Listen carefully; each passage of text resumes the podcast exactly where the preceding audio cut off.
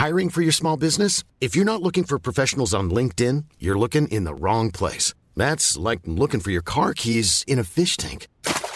LinkedIn helps you hire professionals you can't find anywhere else, even those who aren't actively searching for a new job but might be open to the perfect role. In a given month, over 70% of LinkedIn users don't even visit other leading job sites. So start looking in the right place. With LinkedIn, you can hire professionals like a professional. Post your free job on linkedin.com slash people today. There's never been a faster or easier way to start your weight loss journey than with PlushCare. PlushCare accepts most insurance plans and gives you online access to board-certified physicians who can prescribe FDA-approved weight loss medications like Wigovi and Zepbound for those who qualify. Take charge of your health and speak with a board-certified physician about a weight loss plan that's right for you. Get started today at plushcare.com slash weight loss. That's plushcare.com slash weight loss. plushcare.com slash weight loss. Hey, Dave. Yeah, Randy. Since we founded Bombus, we've always said our socks, underwear, and T-shirts are super soft. Any new ideas? Maybe sublimely soft. Or disgustingly cozy. Wait, what? I got it. Bombus. Absurdly comfortable essentials for yourself And for those facing homelessness. because one purchased equals one donated. Wow, did we just write an ad? Yes. Bombas. Big comfort for everyone. Go to bombas.com slash ACAST and use code ACAST for 20% off your first purchase. Salut, c'est Régis, je reprends les podcasts après une petite pause, mais je reviens avec du très très lourd. D'ailleurs, je voulais remercier Kian et Navo, deux anciens invités du podcast qui m'ont mis en contact avec plusieurs humoristes que je voulais recevoir, comme d'ailleurs Emric dans cet épisode. Alors sur mes réseaux, j'ai déjà annoncé les deux prochains invités, et donc pour les connaître, viens me suivre sur les réseaux. Régis Canon, humoriste sur Facebook et Instagram, Humeur Podcast sur Twitter. Ouais, je suis un génie du marketing. Et si tu veux voir ce que je fais en stand-up, je serai au Piano Fabrique avec le collectif Yourir le 16 septembre à Saint-Gilles, près de Bruxelles, et le 23 octobre dans un 30-30-30 avec Nathan Drapa et un invité spécial. Ça se passe au cabaret Los Amoil à Scarbeck. Alors pour le podcast, on repart sur un épisode toutes les deux semaines, et si tu aimes ce que tu entends, bah mets des étoiles, partage, commente, et surtout abonne-toi pour ne rien manquer. Bonne écoute, c'est peut-être l'épisode le plus court depuis le départ, mais c'est sûrement celui dans lequel je ris le plus, et j'espère qu'il te plaira aussi.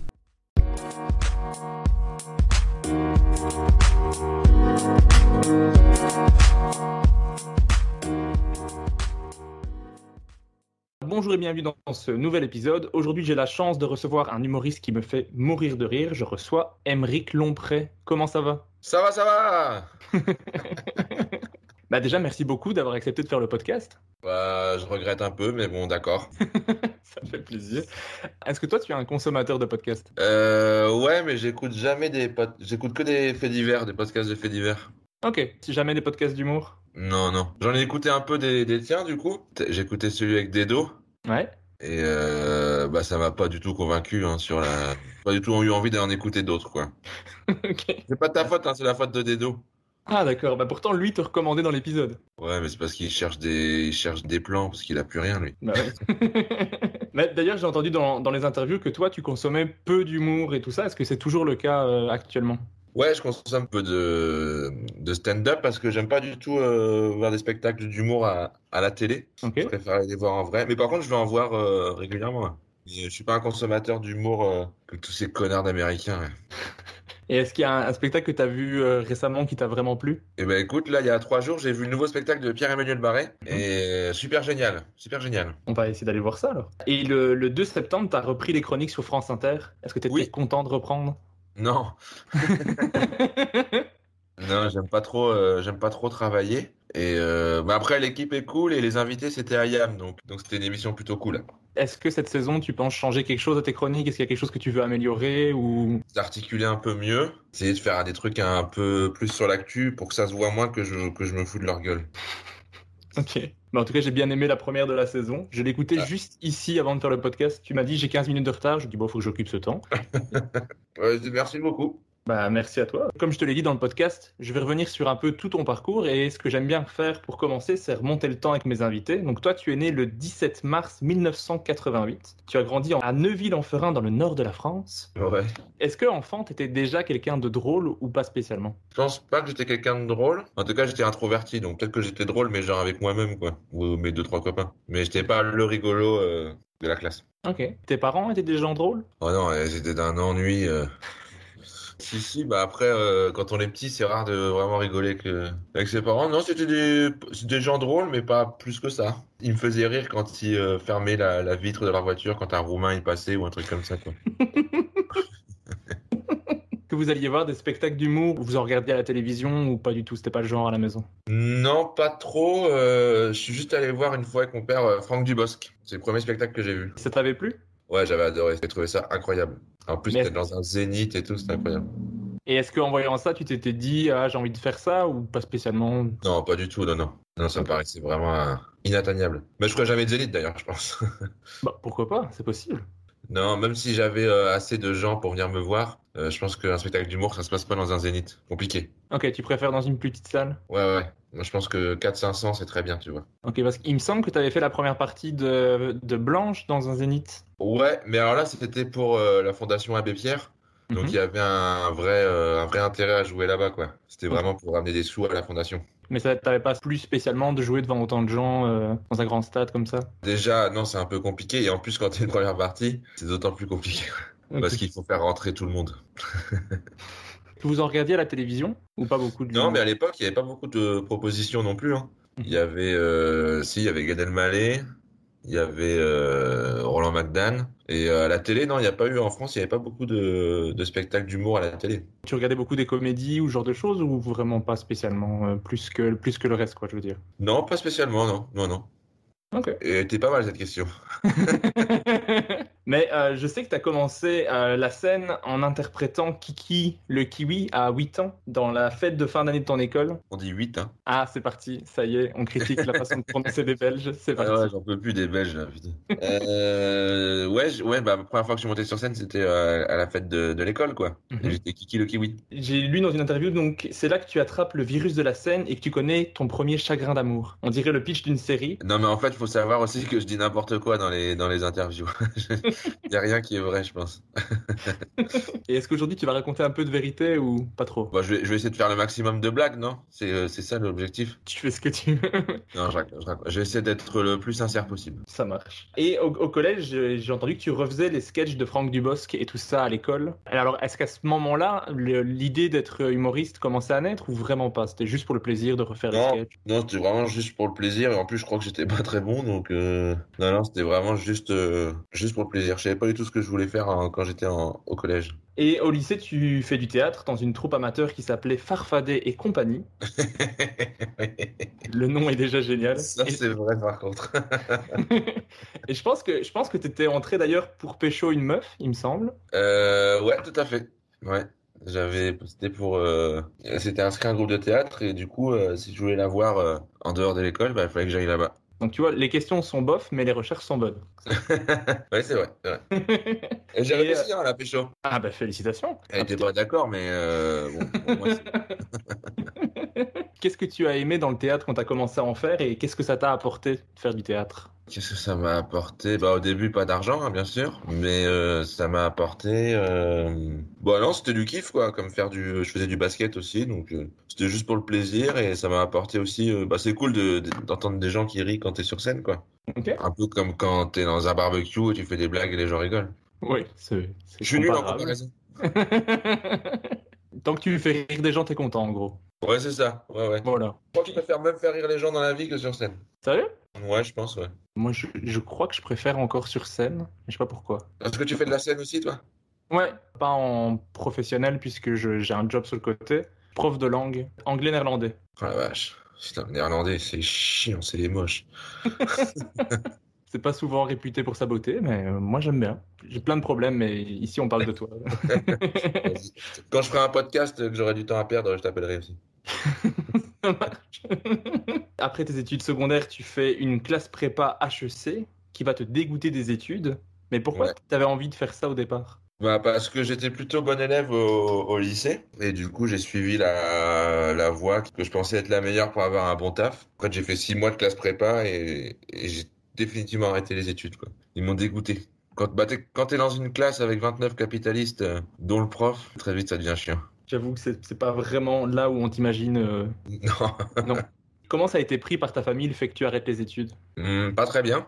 ce que je peux comprendre. Non, ça n'a pas été très bien pris. euh, et euh, d'ailleurs, toujours pas. hein. Ils espèrent encore que je reprenne les études, là. Il va falloir que leur dise. Non. Ça n'a pas été très bien pris, mais, euh, mais ce que je peux comprendre, quoi. Moi, je sais pas si. euh, bon, moi, je pense que je l'accepterais si mon enfant faisait du théâtre, mais je pense que c'est pas un truc hyper rassurant, quoi. Et toi, quand, quand tu arrêtes les études, tu ressens comment ça? T'es en stress de pas trouver du boulot ou Tu te dis non, euh, je vais trouver autre chose? T'es comment non, ça moment-là? va, c'est cool parce que j'avais un taf, euh, j'avais trouvé, j'ai vite trouvé un taf, donc euh, du coup, j'avais pas trop ce problème-là. J'étais animateur en village vacances, j'étais géo.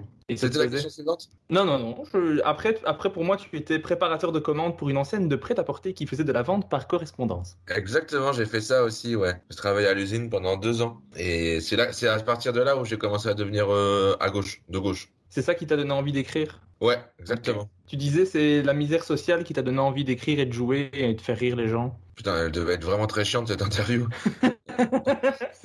Euh, ouais, mais c'est vrai que ça m'a donné des idées de quand j'ai vu la condition ouvrière euh, que je connaissais pas du tout parce qu'on nous l'apprend pas à l'école et tout. C'est là que ça m'a donné envie d'écrire un, un premier sketch sur ça, sur les ouvriers quoi. Tu t'es tout de suite dirigé vers l'humour, tu aurais pu faire du théâtre parce que tu étais plus dans ce milieu-là au départ, mais tu as voulu directement te diriger vers l'humour. Bah comme je suis pas bon comédien, euh, je pense que l'humour euh, c'est plus pratique. Ok. Ta toute première scène, tu l'as fait à une scène ouverte au Moonlight, qui était une, une pizzeria de Lille. Ouais, Euh, une pizzeria de Lille, ouais.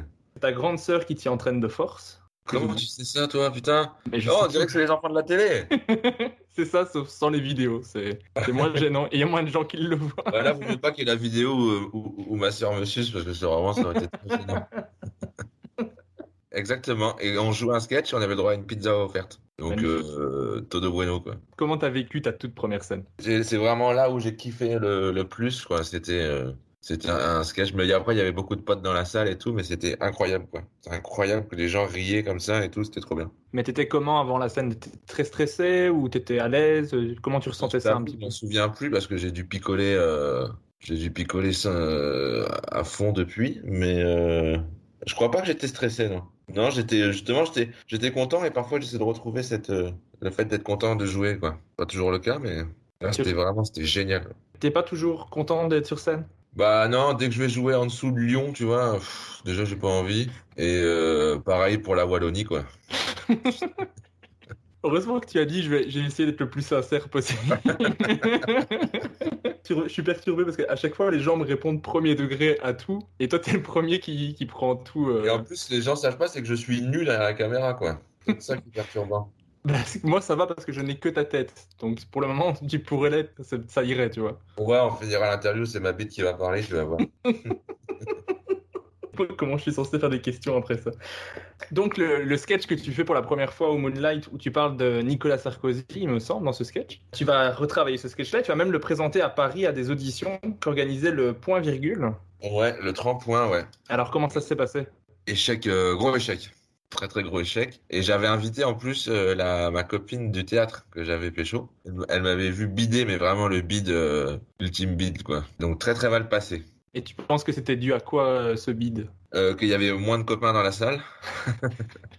et que le sketch, je m'en souviens plus trop, mais je crois qu'il devait être assez nul. Et puis Paris, c'était, enfin, c'était hyper impressionnant de jouer, à, de jouer à Paris, quoi.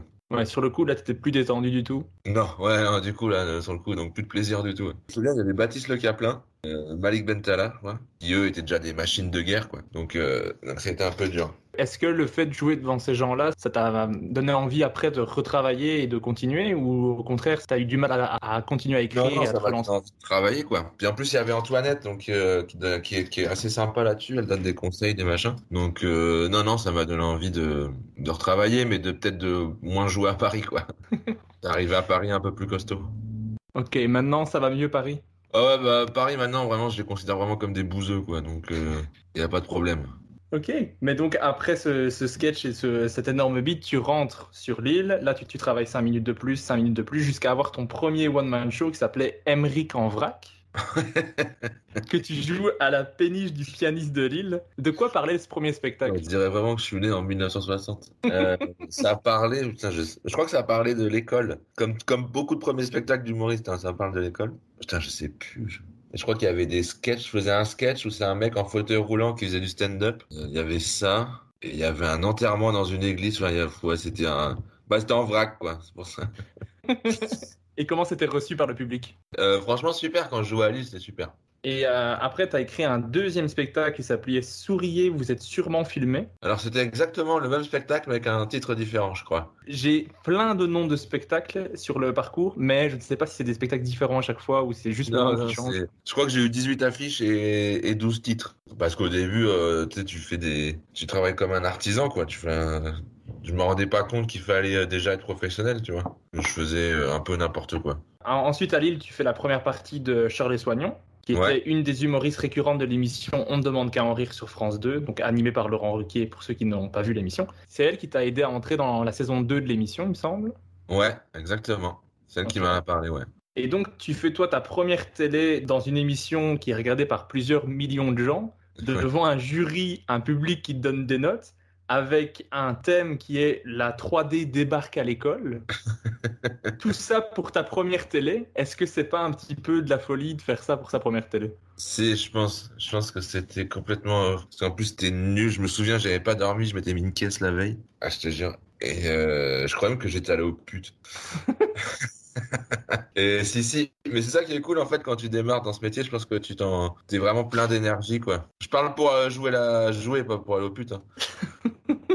Et euh, je crois que c'était de la folie, mais c'est ça qui était cool. Je pense que je me rendais pas compte de, de l'impact que ça aurait pu avoir. Comment ça s'est passé ça, cette première émission pour toi? C'est vieux, mais euh, je crois que j'avais eu la, genre la moyenne ou un truc comme ça. Et du coup, j'avais été pris pour la, la deuxième émission. Mais je crois que j'avais réussi à caser un sketch de mon spectacle. Donc euh, ça avait plus ou moins fonctionné, tu vois. T'as fait deux saisons dans l'émission, t'as été éliminé euh, plusieurs fois et t'as joué 40 sketchs. Mais oui, en fait, j'étais vraiment le mec qui était à chaque fois éliminé et repêché par le public. Parce que je faisais de la peine, je pense, un truc comme ça. Honnêtement, il n'y a pas que des sketchs incroyables, on est d'accord. Il y a vraiment quasiment que de la merde. Ce qui revient d'ailleurs souvent dans tes, dans tes commentaires de vidéos, c'est waouh, quelle progression depuis cette période-là. Ouais, ouais, putain, je lis jamais les commentaires, mais euh, oui, bah oui, ça aurait été vraiment très. Je pense que si j'avais gardé le même niveau, je serais, je serais, je serais pas en train de faire un podcast, je pense là. Je t'aurais peut-être pas invité, je, suis- je suis d'accord. Mais il y, avait quand même des bons sketchs. Tu as même eu euh, ton meilleur sketch qui a une, une cote de 88 sur 100. Pas mal. Ouais. Qu'est-ce que tu aimais dans l'émission et qu'est-ce que tu n'aimais pas? Ce que j'aimais, c'était le, le challenge. Parce qu'après, on devient un peu addict aux, notes et tout, tu vois. Donc, euh, j'aimais bien aussi le, fait que c'était bien payé. Que j'aimais pas, c'était le stress que ça engendrait. J'ai jamais été aussi stressé de ma vie. Et c'était vraiment très, très stressant. J'ai entendu que tu disais que l'émission c'était bienveillant. On te demandait par rapport au jury, tout ça, parce que tu as quand même un jury qui te met une note directement après ton passage, le public fait pareil. Mais quand t'entends Isabelle Mergot qui, à la fin d'un de tes sketchs, te dit Je m'ennuyais depuis déjà longtemps, directement dans ta face, c'est quand même dur. Comment tu vivais ça? Bah, de, de la part de quelqu'un dont la tête fait la taille de deux fois son corps, je crois que je m'en battais un peu les couilles. Et euh, oui, c'est vrai qu'elle avait une dent contre enfin une dent avec un cheveu dessus, euh, contre moi. Quoi. Je sais pas, mais je m'en foutais un peu du jury. Moi, ce, que, ce qui était important, c'était le, que Ruquier m'aime bien et le public dans la salle. Quoi. Ah, Pourquoi Ruquier en particulier? T'aimes t'aimes bien ce qu'il fait? Je trouvais que c'était un mec plutôt sympa. Ça me faisait kiffer de le faire rire. Je trouvais je trouve qu'il a du talent et tout dans ce qu'il fait. Et surtout euh, faire rire le public derrière, quoi. C'était cool. Comme dans une Et- vraie salle de spectacle. Est-ce que tu te rappelles du sketch qui, pour toi, était le meilleur que tu as fait dans l'émission? Je pense que c'est le, le- mon premier sketch où ça a vraiment marché. C'était en prison pour téléchargement illégal, un truc comme ça. Mhm. Et c'était euh, la première fois que je faisais un personnage et ça avait vraiment bien bien marché. Et c'est là où j'ai eu un peu ma, ma place garantie pour euh, 10-15 émissions, quoi. J'ai essayé de revoir toutes les émissions qui sont disponibles. Et je crois que le, celui qui m'a le plus plu, c'est euh, Mon poisson est garanti sans OGM. oui. Où je parle avec mon poisson, c'est ça? Oui. Mais comment tu... Parce que c'est tous supprimé les sketchs. Ah, ben, il en reste encore. C'est vrai? C'est pas de On ne demande qu'à en rire, c'est un autre qui les a, qui les a republiés. En tout cas, je- j'en ai regardé quelques-uns, ouais. Ah merde. Il, il reste celui-là que tu parles dans le futur, de, t'es dans 2050, quelque chose comme ça, et tu, tu Et parles du, futur. Et il reste toi, et une pandémie d'ailleurs, je me suis dit, c'est super drôle. Euh, et tu parles avec ton poisson, vous êtes les deux derniers survivants, je pense. Ouais. Il aurait pu être mieux si, euh, si j'avais eu un mois pour le travailler, quoi. Donc, euh, ouais, il y en a eu des biens, mais il y a eu beaucoup de merde. Beaucoup, beaucoup de merde. Ce que je trouve dans l'émission, dans les, les quelques vidéos qui restent, qui n'ont pas encore été supprimées, c'est que les, les passages qui sont les mieux, je trouve, c'est les moments où justement où tu fais vraiment du stand-up. Tu parles directement au public et tu fais, tu coupes le sketch et tu fais un, vraiment des phrases qui pourraient être un- dans un sketch de stand-up, je trouve. Ah ouais? C'est mon analyse. D'ailleurs, c'est à quel moment que toi tu as fait ce switch de passer de, de plus des sketchs à vraiment uniquement du stand-up? Putain, je sais plus, c'est tellement vieux. Et comme je picole vraiment un jour sur deux, là, euh, je sais pas, je pense qu'on testait un peu tout. euh, J'avais un co-auteur, on testait un peu tout et n'importe quoi. Je crois pas qu'on cherchait une, euh, un style, mais plutôt un bon sketch. Ok. On s'est pas dit on va faire un style, quoi. Et, Et puis le en- stand-up ne marchait pas très bien dans l'émission. Non, c'est vrai que c'était pas le truc le plus populaire. Il y avait quelques-uns qui le faisaient comme euh, Verino. euh, Ouais, qui le faisait bien. Qui disait aussi que c'était pas le meilleur truc à faire dans l'émission, mais il a insisté parce que c'était lui, quoi. C'est pas le truc qui marchait le mieux dans l'émission parce que le jury ne comprenait pas c'était quoi le stand-up. Ouais, ils avaient 108 ans, quoi, donc... euh, De moyenne, en général, oui. oui, c'est moyen. hein.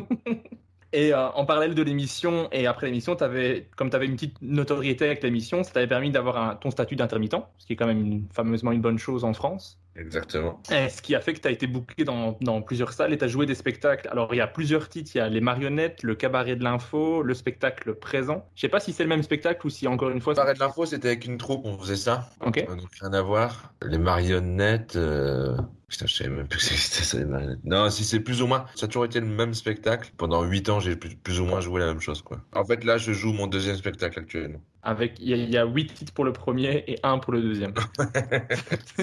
Ça. La professionnalisation, tout simplement. Bah, tout à fait. Comment tu décrirais ta vie après l'émission Demande qu'à en rire? Est-ce que ça avait vraiment changé beaucoup de choses ou pas tant que ça au final? Bah, c'est devenu mon métier, dans le sens où j'avais mon statut d'intermittent. Et puis, euh, ouais, c'était un peu cool parce que les gens me reconnaissaient un, un peu dans la rue, tu vois. Donc, euh, peut-être pas pour les bonnes raisons, mais non, c'était cool dans le sens où c'est bah, devenu mon, mon taf, quoi. J'avais un peu de thunes, donc c'était cool. Encore une fois, j'ai mis Tu repars avec un nouveau spectacle, mais donc là, c'est trop pour moi. Donc, c'est le même spectacle qui se professionnalise. Ouais. Euh, tu fais les, les Open du Rire, euh, de Rire et Chanson. Tu gagnes plusieurs prix dans plusieurs festivals d'humour à ce moment-là. Est-ce que tu aimais ça, participer au festival d'humour et tout ça? Ouais, j'adorais ça, ouais, parce que c'est toujours sur un, deux, trois jours et tout, et c'est plutôt la fête. C'est cool. Et je pense que c'est à ce moment-là que tu faisais le sketch sur le- la prostituée. Ouais, c'est vrai que je faisais, un- j'avais un, j'ai un sketch sur la prostituée, ouais. Ouais. Que je trouve euh, celui-là, il est vraiment, vraiment bien écrit, vraiment beau. Je, le- je l'aime beaucoup. Ah, merci, merci. Mais c'est vrai que c'est plus du tout euh, ce que je fais maintenant. Maintenant, c'est assez vulgaire. C'est vrai que c'était un peu plus, euh, comment dire, un peu plus poétique, quoi, je pense. Bah, c'est un sketch euh, de personnage parce que tu joues une, tu joues une prostituée, mais je trouve que c'est assez fin et assez bien écrit. Euh, C'est le podcast du compliment, hein, j'en fais tout le temps. oui, j'ai vu, tu en as même fait à Yacine Bellouz, donc c'est pour dire. non, que j'adore, que je trouve que c'est un des mecs les plus drôles du monde. Je, je trouve aussi. Et un des plus gentils du monde, c'est impressionnant aussi. En, en 2016, tu pars en tournée pendant un peu plus d'un an avec la troupe des Insolents, qui est quand même composée de Blanche Gardin, Pierre-Emmanuel Barré, Bruno Osler, Antoine Chomsky et Dedo. Comment ça s'est fait, cette troupe? Comment ça a démarré? En fait, c'est les prods de chacun qui ont voulu faire un, un plateau d'humour noir. Moi, je connaissais personne. Et Eux se connaissaient déjà un petit peu, je crois. Ils nous ont réunis pour monter un plateau d'humour noir. Ça a plutôt bien marché, euh, dans le sens où on a fait une tournée après et tout, quoi. Comment tu as vécu cette expérience de pouvoir tourner avec eux, avec, avec des, des génies de l'humour euh, Ouais, c'est clair. Bah, c'est pour moi, ça a été. euh, je pense que s'il n'y avait pas eu ça, euh, je pense que j'aurais peut-être euh, arrêté. Que j'étais vraiment dans le dur et tout, j'avais plus rien. J'arrivais pas du tout à écrire des bons trucs. Et eux, ça a été, bah, comme tu dis, quoi, c'était vraiment la crème. euh, Blanche commençait vraiment à devenir euh, ce qu'elle est devenue. Cette année-là qu'elle a reçu le Molière, Ouais. Et le deuxième Molière l'année d'après, enfin, pendant la tournée, elle a eu les deux Molières, quoi. rien que ça. Pierrot, lui, était déjà euh, au top. Chomsky, super. Dedo, super. Et Bruno aussi. Je pense que c'est à partir de là où ça a commencé à décoller pour moi. Et tu penses que c'est dû principalement à quoi ce fait que ça a décollé à ce moment-là? C'est grâce à, à- grâce à eux, le fait de les voir travailler ou c'est Ouais. toi qui... Ouais, c'est ça, les voir travailler, les voir euh, assumer des vannes euh, et surtout travailler, ouais, être hyper, hyper euh, sérieux dans ce qu'ils faisaient. Et puis euh, donner plein de conseils et tout, quoi. Et puis moi, ça m'a donné un peu une légitimité dans Life is full of what ifs. Some awesome, like what if AI could fold your laundry? And some, well, less awesome, like what if you have unexpected medical costs? United Healthcare can help get you covered with Health Protector Guard fixed indemnity insurance plans. They supplement your primary plan to help you manage out of pocket costs. No deductibles, no enrollment periods, and especially no more what ifs. Visit uh1.com to find the Health Protector Guard plan for you. Since 2013, Bombas has donated over 100 million socks, underwear, and t shirts to those facing homelessness. If we counted those on air, this ad would last over 1,157 days. But if we counted the time it takes to make a donation possible, it would take just a few clicks. Because every time you make a purchase, Bombas donates an item to someone who needs it. Go to bombas.com slash ACAST and use code ACAST for 20% off your first purchase. That's bombas.com slash ACAST, code ACAST. Dans le sens où être avec tout cela, c'était plutôt euh, assez prestigieux. Quoi. Et c'était c'était comment l'ambiance un petit peu euh, parmi la Festif. troupe? Est-ce que c'est festif? À part Dedo qui, qui n'aime pas faire la fête, hein, c'était assez festif. Peut-être un peu, même parfois trop festif. La tournée s'est arrêtée parce que nos médecins nous ont demandé d'arrêter la tournée. Dans le spectacle, vous faisiez chacun des extraits de votre spectacle, mais vous aviez aussi des intersketchs en commun Ouais. dans un style humour noir et bien absurde. C'est comment d'écrire des sketchs avec eux? Ça se passe comment? Bah, moi, je me mettais un peu en retrait parce que je les laissais un, un peu écrire. Mhm. Mais euh, à chaque fois, j'arrivais à avoir un bon, un bon clown sur scène, donc euh, donc c'était super cool. Mais j'étais pas trop dans l'écriture, moi. C'est plus euh, Pierrot euh, qui était pas mal aux manettes dans l'écriture, quoi. Mais il me donnait des bons rôles sur les inters et j'étais plutôt euh, pas trop mauvais. C'est pas pour dire, mais à la fin, j'étais peut-être euh, celui dont, dont les gens se souvenaient le plus. non, il y avait des sketchs collectifs euh, incroyables. Pour nous, hein, pour le public, c'était euh, insupportable. Mais euh, pour nous, c'était vraiment rigolo. Moi, je jouais nu sur scène. Ouais, ouais, Ouais. il y avait des... C'est incroyable. Ouais, j'étais nu. ouais. Est-ce qu'il y a un sketch en particulier qui t'a qui t'a marqué que vous avez fait ensemble? Ouais, on avait un sketch final, ça s'appelait la, la rollerie. Et c'est en fait, c'est c'est le syndrome de la rollerie. C'est un, moi, j'étais le bébé et je naissais avec des rollers à la place des pieds. Et au fur et à mesure dans ma vie, je commençais à savoir en faire et tout. Et, et donc, moi, comme je sais faire un peu de roller et tout, j'en avais un. Donc, j'étais en couche culotte et je commençais à. Je naissais et je savais pas trop faire de roller et tout. Donc, je, je me cassais la gueule. Et là, il y avait une chanson derrière et au fur et à mesure où ça avançait, je faisais des, des trucs pas, pas mal en roller et ça, c'était cool. Les gens étaient un peu, euh, un peu impressionnés, j'ai envie de dire. Mais je crois que c'est Tania Dutel qui m'a dit qu'elle avait joué dans un spectacle où tu faisais ça. Ok, mais c'est parce qu'elle elle était pas dans la troupe des insolents, c'est pour ça que. Non, mais elle avait remplacé Blanche euh, sur une date. Ok, je crois que c'était au Festival de Paris, il me semble. Oui, voilà. Et en plus, c'était pas les insolents. Ouais, en fait, c'était un plateau et on avait, euh, on avait fait ce sketch en plateau avec Pierrot. Il y avait Oldelaf, Pierrot, Dedo. Non, il y avait Oldelaf, Tania. Ok, Bounaïmine aussi. Pierrot et moi. Si je me rappelle bien, il y avait même une ambulance qui était à la sortie de la salle. On avait fait croire que j'étais mort sur scène. et tout. Et je crois que tu restais, tu restais mort sur la scène jusqu'à ce que les gens quittent la salle pour. euh, Ouais, pendant 30 minutes, je restais allongé sur la scène en attendant que les gens y partent. Et tu étais payé pour ça. C'est quand même beau l'humour. Je sais même pas si j'étais payé. Et grâce à cette tournée donc avec les Insolents, tu t'es lié d'amitié avec euh, Pierre-Emmanuel Barré. Et c'est après cette tournée que tu lui demandes d'écrire avec toi et de retravailler ton spectacle, il me semble. Ouais. C'est lui qui veut absolument. hein. C'est pas moi qui demande. Comment est-ce que vous procédez pour travailler ensemble, pour retravailler ce spectacle? On passe au Super U, on achète une bouteille de Ricard. Euh, non, comment on bosse? On... C'est vrai qu'on est devenus potes. Et du coup, on se croisait. euh, J'allais chez lui, euh, souvent j'allais chez lui. Et on bossait, on trouvait des blagues euh, au fur et à mesure, quoi. Mais moi, j'avais déjà un spectacle plus ou moins déjà écrit. L'actuel, là. On a juste euh, fait des, tra- des travaux de... de trouver des blagues en plus, quoi. On n'a pas réécrit euh, complètement la trame. Je pense qu'à la même période, tu fais les premières parties bah, de Blanche Gardin et de Pierre-Emmanuel Barré. Est-ce que le public de Blanche et le public de Barré, est-ce qu'ils te recevaient bien? Est-ce qu'ils acceptaient ce que tu faisais ou c'était difficile pour toi? Non, non, j'ai- ils ont vraiment les meilleurs publics du monde. Bah, entre le public de Blanche et le public de Pierre-Emmanuel, il y a peut-être euh, deux classes sociales d'écart. Non, non, ils étaient, ils étaient super. Et ils étaient super parce que Blanche et Pierrot m'accueillaient aussi très bien, quoi. Ils me mettaient vraiment en valeur sur, le, sur leur spectacle. J'étais pas qu'une première partie, j'étais une valeur ajoutée, j'ai envie de dire. Ben voilà, clairement. Si, si je devais te demander sur toutes les scènes que tu as faites de ta vie, quelle serait la meilleure et quelle serait la pire? La meilleure scène, je pense que c'est actuellement à l'Européen, euh, à, à Paris.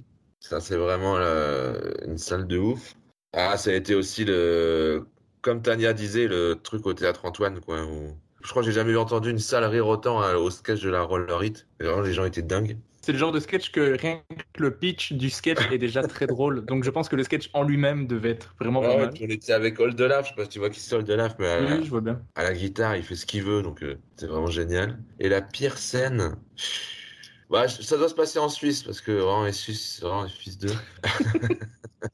Ah, la pire scène, c'est peut-être en première partie de Pierre-Emmanuel Barré, où euh, il y avait des gens bourrés dans la salle.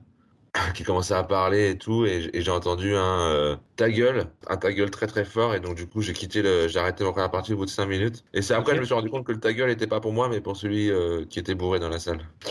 mais c'était horrible parce que je mettais Pierrot dans de mauvaises conditions, et du coup ça me faisait chier. Bien passé pour lui derrière ou? Ça s'est bien passé, bah je pense qu'il a. euh, Oui, oui, ça s'est super bien passé. Mais après c'était à Bayonne, donc euh, dès que tu joues dans le sud, les gens, pff, la culture c'est pas leur truc quoi.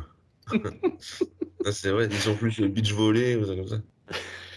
Ce qui est bien, c'est que dans le podcast, depuis le début, je pense qu'il y a personne qui a jamais rien dit qui pourrait me poser des problèmes. Et on dans, ce- dans cette interview- interview-ci, ça n'arrête pas. Génial. Ouais, je suis comme ça ça, moi, je suis un rebelle. Ah, ensuite, tu as, commencé à roder une veux première version parle de ton des nouveau spectacle. tu as rodé une première version de ton nouveau spectacle dès mars 2017 et tu l'as joué à Avignon en 2019, il me semble. Où tu présentes là une- la dernière version qui est la version euh, actuelle du spectacle qui s'appelle Tant pis, avec lequel tu tournes actuellement. De quoi Ouais. il parle ce spectacle? En fait, c'est un documentaire sur les, sur les parcs épiques. Et du coup, la plupart du temps, euh, j'arrive pas à aller au bout de ce documentaire pour diverses raisons. Et j'explique euh, pourquoi dans le spectacle, pourquoi j'arrive pas à, à terminer ce, ce spectacle sur les parcs épiques. C'est un faux spectacle dans le sens où très vite ça se transforme en, en stand-up plus ou moins classique. Il n'y a pas euh, un sujet particulier, quoi. Mais t'abordes abordes plein de choses, euh, enfin sur un, sur un petit peu tout, ou tu parles essentiellement de toi? Il n'y a rien de vrai sur moi. Franchement, c'est compliqué. C'est pas tant les sujets qui est intéressant dans le spectacle, c'est plus l'humeur, quoi. C'est plus le personnage que j'ai euh, de gros connard, euh, beauf euh, et vulgaire, quoi. Mais les sujets sont... sont- Il n'y a pas des sujets vraiment hyper précis, quoi. J'arrive jamais à répondre à ces questions en interview, ça m'emmerde. Ah, Désolé. C'est pas de ta faute, c'est de la mienne. c'est que je pose ça, quoi. Ton- ça parle du quotidien et de ses travers Le quotidien et ses travers, tu peux l'utiliser pour plein Et des juifs. ça, ça ferait un bon titre écrit en plus petit juste en dessous, j'aimerais beaucoup.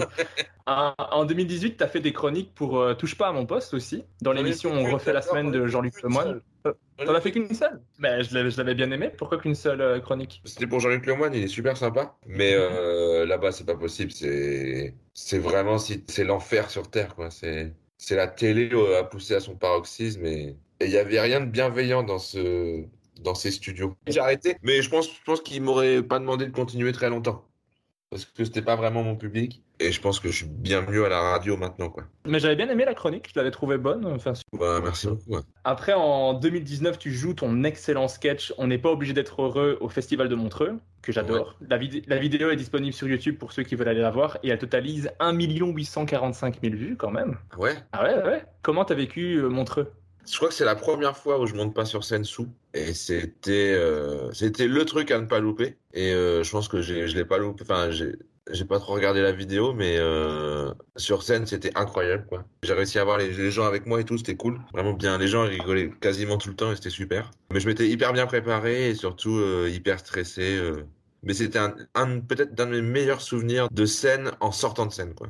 Où il y avait un peu toute ma production qui était. Parce que Montreux, c'est hyper important, tu vois. Si tu le loupes, bon, c'est pas très grave, mais si tu le réussis, ça peut te faire avancer. Et il y avait toute ma prod qui m'attendait en- dans les loges et tout. Ils étaient tous très contents. Enfin, tu vois, c'était vraiment un truc collectif hyper cool. Mais dans, dans ce sketch, tu vannes, tu vannes les, les gros, tu vannes les femmes, tu vannes les SDF, il y a les handicapés, il y a l'islam. Et pourtant, tous les commentaires sont super positifs. J'étais impressionné, je me suis dit, je vais aller voir les commentaires. Ils vont, il y a plein de gens qui vont râler, qui vont dire que, Bah, que tu peux pas peut-être dire les hétéros blancs maigres qui commentent.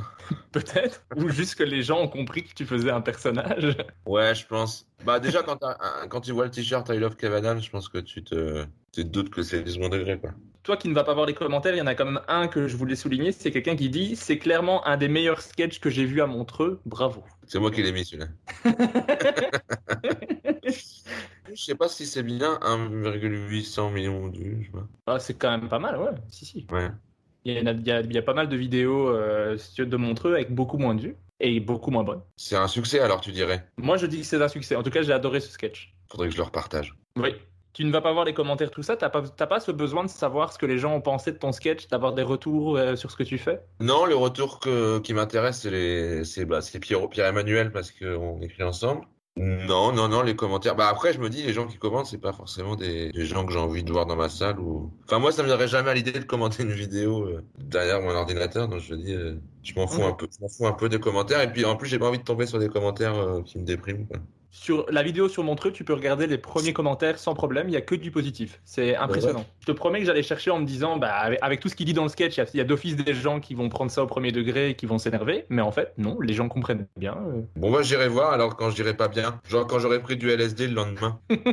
Mais moi, ça, je sais pas, j'arrive pas à ne pas aller voir et ça me fait plaisir d'avoir des retours. Ça me permet d'a- d'améliorer un peu les podcasts. Donc n'hésitez pas si vous avez envie de mettre un commentaire. Et ensuite, euh, grâce à ton spectacle, il y a l'équipe de Par Jupiter, donc l'émission de France Inter avec entre autres Alex Vizorek et Guillaume Meurice qui viennent te voir, qui adorent ton spectacle et qui te demandent de rejoindre l'équipe et de faire une chronique une fois par semaine. Alors, quand ils te proposent ça, est-ce que tu, toi, tu t'en sentais capable directement de faire ça? En fait, chronique? d'abord, ils te proposent de faire une. Ils appellent ça une carte blanche. Ils appellent ça carte blanche, mais c'est c'est un casting, quoi.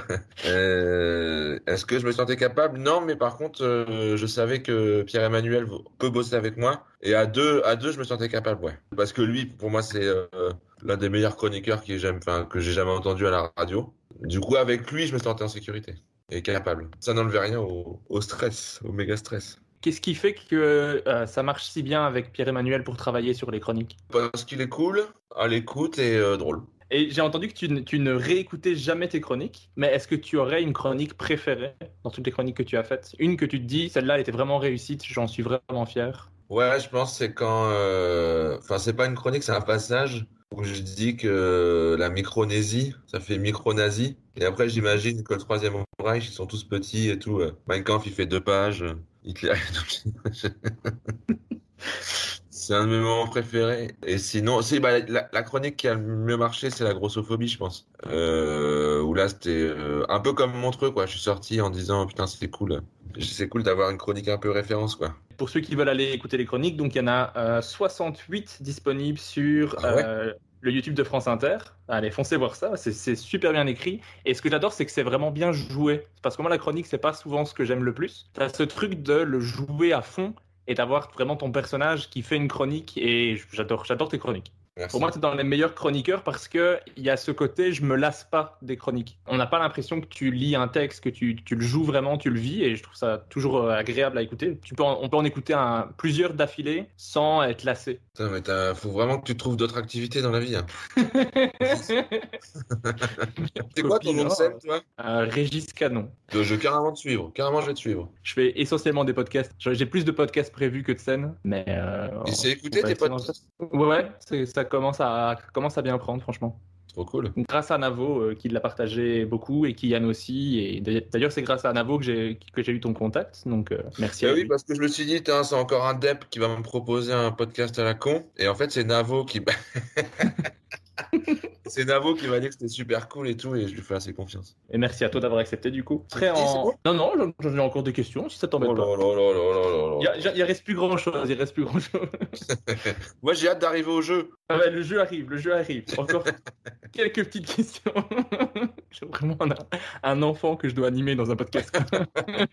en mars 2020, mais donc comme tout le monde, tu dois arrêter de jouer, mais les chroniques, elles, elles continuent. Comment t'as vécu tout ce truc de ne plus pouvoir faire de scène et tout ça? T'as fait pas mal de vidéos. Ouais, c'était pour euh, que les gens ne m'oublient pas. Je fais de- des vidéos. Et aussi parce que Barry faisait des vidéos et j'avais. Je me suis dit, putain, il faut que je le fasse aussi. J'ai bien aimé le premier confinement. Le deuxième, un peu moins. Mais moi, ça m'a fait du bien de faire une pause de jouer un peu. Et ce qui était cool, c'est que c'était d'autant plus agréable de revenir sur scène après, quoi. Quand, t'as- ouais. quand la scène commence à te manquer, c'est cool. Donc pendant cette période-là, t'as fait quelques, quelques vidéos face cam où tu parles un peu d'actualité et tout ça. Est-ce que on peut s'attendre à voir d'autres vidéos comme ça parce qu'elles étaient assez bonnes Hum, non, je pense pas parce que je trouve ça un peu, ça fait un peu pitié, je trouve les mecs qui font ça.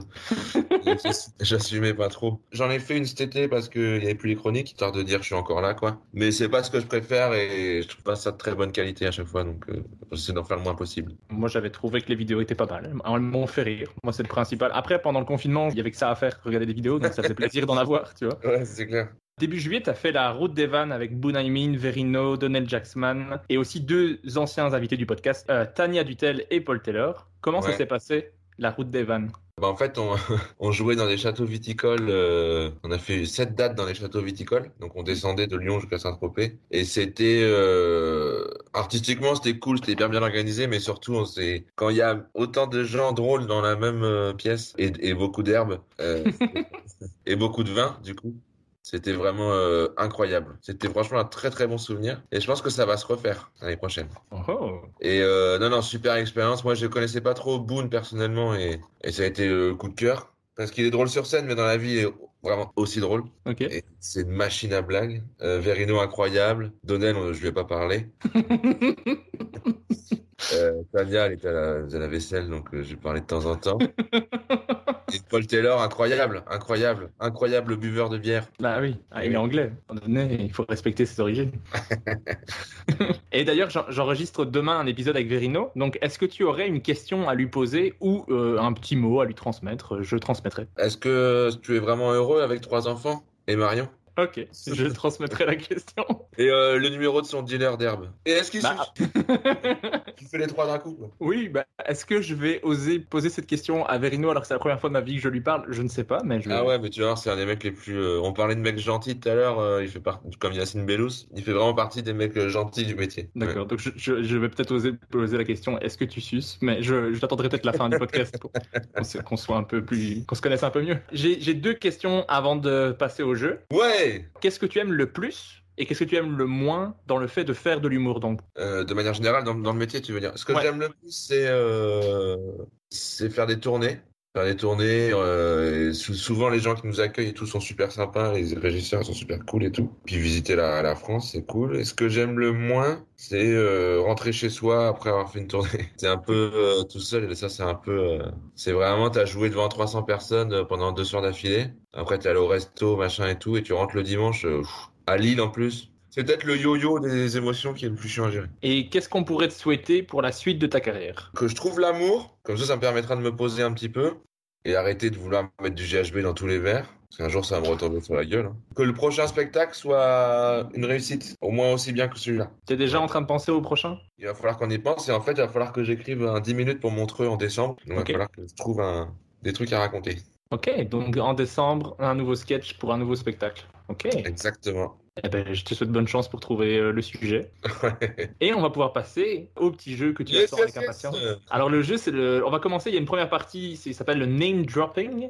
Donc je te demande de me donner un nom d'humoriste, peu importe d'où il vient, donc qu'il soit français, québécois, allemand, ce que tu veux. Mais à chaque fois, tu me donner, J'en connais pas beaucoup des humoristes. hein. bah c'est pas grave. Tu pourras donner ceux que tu connais. Qui est l'humoriste le plus sympa que tu as rencontré dans ta vie? Ouais, je dirais euh, Bunaimin, je pense. L'humoriste qui t'inspire ou qui t'a inspiré le plus? Franck Dubosc. L'humoriste qui pour toi écrit le mieux, Hum, Pierre-Emmanuel Barré.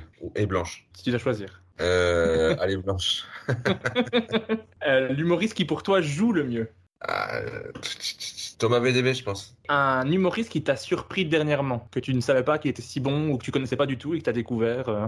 Tania Dutel. Enfin, je sais pas que j'avais des a priori, mais Tania Dutel et Verino, parce que vraiment, ils m'ont impressionné. Sur la route des vannes, ils m'ont vraiment impressionné, quoi. Parce que maintenant, le niveau, enfin, quand tu vois plus des humoristes jouer pendant 5 ans, en fait, tu te rends pas compte de l'évolution et surtout, eux, c'est vraiment des acharnés de la scène. Surtout Tania qui joue euh, une fois toutes les deux heures. Mais je dirais Tania, elle m'a vraiment impressionné sur un plateau, ouais. Je trouvais qu'elle avait fait, euh... bon, elle était déjà très très drôle, hein, mais elle avait fait des progrès incroyables. Et que c'est devenu euh, vraiment incroyable. Ben, je, je suis tout à fait d'accord. En fait, elle est, elle est passée à Bruxelles ici récemment pour essayer un nouveau 30 minutes. Et euh, c'était vraiment de l'essai. On voyait qu'elle avait son carnet et tout, qu'elle essayait, qu'elle essayait de se rappeler, qu'elle testait vraiment des choses. Et j'ai pleuré de rire plusieurs fois alors que c'était du test. Donc, C'est vrai. ouais, franchement, il y a, il y a- je sais pas si tu as vu le, le sketch sur les catacombes qu'elle fait. Alors, mais euh, je- en fait, je l'en- je l'en- je l'entendais de derrière le rideau, donc j'entendais mal, mais par contre, la salle était morte de rire. Ce sketch-là est, est juste incroyable. Enfin, moi, j'en pleurais de rire, j'en pouvais plus. Donc, euh, j'ai hâte de voir le prochain Et c'est du storytelling alors, du coup, ça, c'est ça? Moi, c'est peut-être ça que j'aimerais bien faire maintenant, mais je sais pas, je vais voir.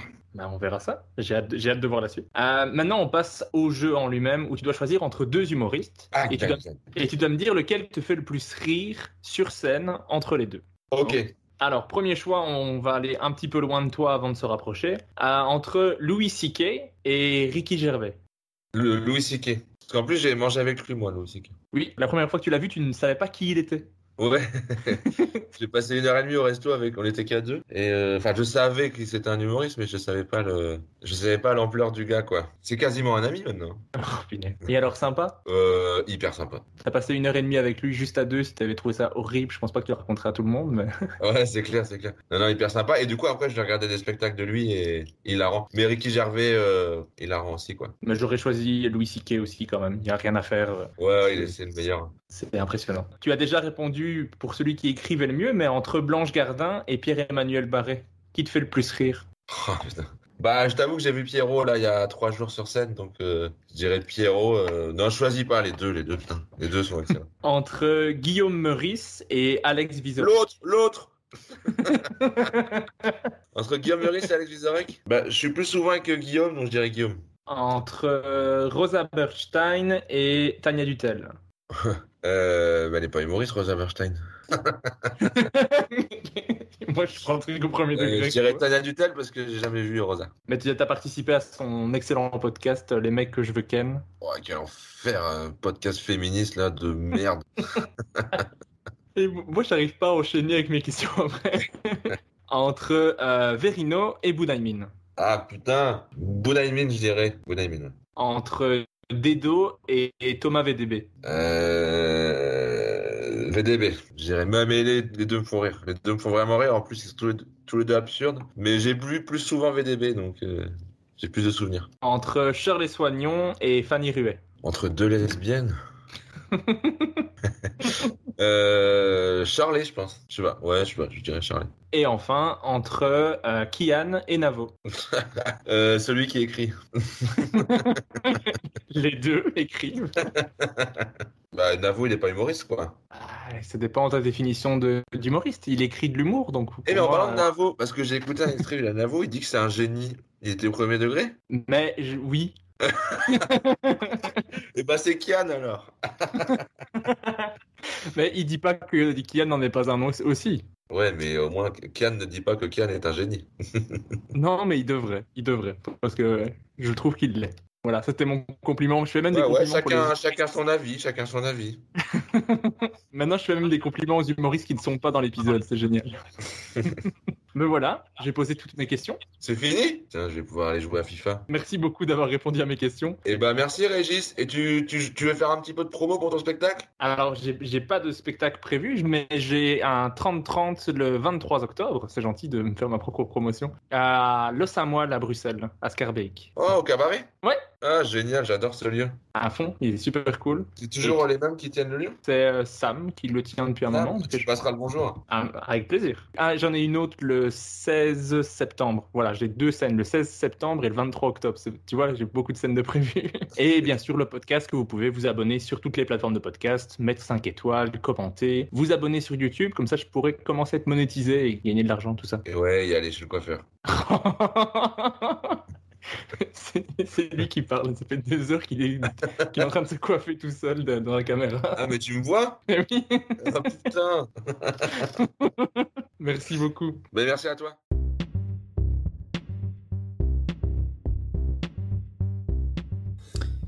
Merci d'avoir écouté Humeur Humoristique. N'hésitez pas à donner votre avis, à vous abonner et à le partager autour de vous. Si vous avez détesté, écoutez le suivant. Il sera mieux. Bisous.